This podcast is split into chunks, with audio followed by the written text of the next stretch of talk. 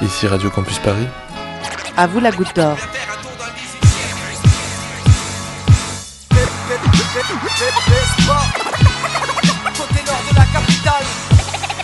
Au village de la Goutte d'Or, quartier métissé et vitaminé du 18e arrondissement de Paris, il n'est pas question de mauvaise réputation. Ce soir, partez à la rencontre de ses habitants qui expriment leurs opinions, leurs histoires et leurs témoignages dans les ateliers web radio organisés par des associations locales et la salle Saint-Bruno. À quelques jours du scrutin présidentiel, la politique s'invite dans les débats, comme dans cette discussion entre Charles, Wissam et Yann à l'espace jeune de la Goutte d'Or. Non, mais Christiane Taubira, elle avait dit quelque chose d'intéressant. Elle avait dit euh, que la politique, en fait, c'était un terrain glissant, en gros. Et il fallait prendre ça, en fait, avec, avec du recul dès le départ. Et du coup, moi, aujourd'hui, j'ai- j'ai enfin, j'ai l'âge pour voter. J'ai pas envie, en fait, de, de me projeter avec quelqu'un, avec un tel ou un tel.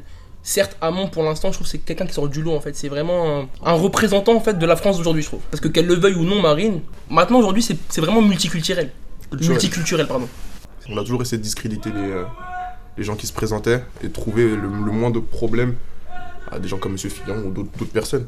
Depuis que je suis petit, tout ce que je vois de la politique, c'est ça. Comment je peux me faire une autre idée? Comment je peux me dire non, c'est pas comme ça, faudrait qu'on fasse autrement? Parce que je Ouais, ce sera jamais quelqu'un qui connaît euh, qui connaîtra le pays. Il y aura jamais personne qui a pu Barbès qui va être président de la République. Peut-être qu'un jour, si en soi, mais avant qu'on arrive, avant qu'on, J'espère. avant hein, qu'on en arrive là, genre, euh, 10 ans, je pense. faut que les mentalités elles changent. Je me verrais, je me verrais bien même m'engager politiquement, mais si c'est un but réel et pas que lucratif en soi. C'est un peu utopique, mais genre si il y a des gens qui suivent mes idées, genre qui se disent ouais, il peut nous aider à apporter quelque chose, pourquoi pas le faire et être le porte-parole de tout ça, sans juste, juste en étant le porte-parole. Mais si c'est juste pour se lancer dans la politique et en soi se dire comme ça, je pourrais glisser un billet à ma femme, à ses potes, à ses, ça servira à rien. Et... Après, moi, juste ce qui me ferait peur de la politique, c'est être blanc et me retrouver noir, en fait, tout simplement. Je pars de l'âme, hein. Parce que l'homme est faible, tout simplement, et j'ai peur de d'être attiré par le pouvoir, tout simplement. Alors c'est vrai, alors c'est pour ça que j'ai préféré faire d'humanitaire, me projeter là-dedans. L'engagement politique, d'accord, mais pas seulement. À la Goutte d'Or, d'autres personnes défendent leurs valeurs par d'autres billets, comme Bernard interviewé au club EPN, qui lui a choisi la voie syndicale pour militer. C'est vrai que j'étais engagé syndical parce que au démarrage, euh, bah, j'avais pas tellement accepté. Ce qui avait fait le déclenchement, c'est euh, c'est des questions de salaire et de conditions de travail, quoi. hein. Euh, voilà. En 79, dans une, euh, une grosse entreprise de métallurgie à Gennevilliers. Au bout d'un certain temps, c'est vrai que euh, moi j'avais constaté qu'il y avait quand même euh, du racisme de la part des chefs, euh, des injustices par rapport aux travailleurs migrants parce que parce qu'ils n'étaient pas payés comme euh, normalement, euh, etc. Enfin bon, voilà. Pour moi, j'ai un petit peu de mal à accepter les injustices. Quand il parlait de travailleurs migrants, au lieu de dire toi Mohamed viens ici, certains chefs disaient toi le rat viens ici. Donc c'était complètement insupportable. Donc voilà, je me suis engagé euh, pour faire respecter le droit et, et la dignité des personnes. Pour Fatma, l'engagement est associatif.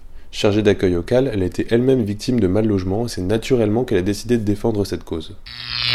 Ben, j'étais mal logée, logée, bénévole, salariée. Ils m'ont aidé. C'est c'est grâce à eux que j'ai eu ça. Et je suis toujours là. Parce que nous, chez nous, on dit euh, avec une seule main, tu peux pas taper. euh, Si tu as deux, ça peut faire du bruit. Alors, on va faire une manifestation. On a la, la manifestation du 10 ans de la loi d'Allo. Parce qu'il y a 58 000 ménages non relogés. Et il y a plus de, de 20 000 ménages prioritaires non hébergés. Moi, heureusement que je, grâce à Dieu, que j'ai j'ai eu le logement grâce à l'association et grâce aux, aux luttes des, des personnes qui ont lutté pour nous.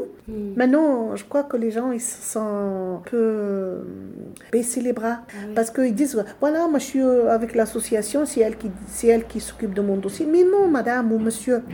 Le dossier, il va pas faire des, mettre, faire pousser des pieds, il va marcher tout seul. C'est pour ça qu'on dit que les manifs, quand on, quand on sort, on dit oh, on n'est pas fatigué, la, la lutte continue. Mourir pour des idées, l'idée est excellente. Moi j'ai failli mourir de ne l'avoir pas eu. Car tous ceux qui l'avaient, multitude accablante, en hurlant à la mort, me sont tombés dessus. Ils ont su me convaincre et ma muse insolente. Retrouvez ce programme sur le site de Radio Campus Paris et plus de web radio sur gouttedorezvous.org. On se retrouve dans un mois. Réserve toutefois, mourons pour des idées, d'accord, mais de mort lente, d'accord, mais de mort lente. Ici la goutte d'or.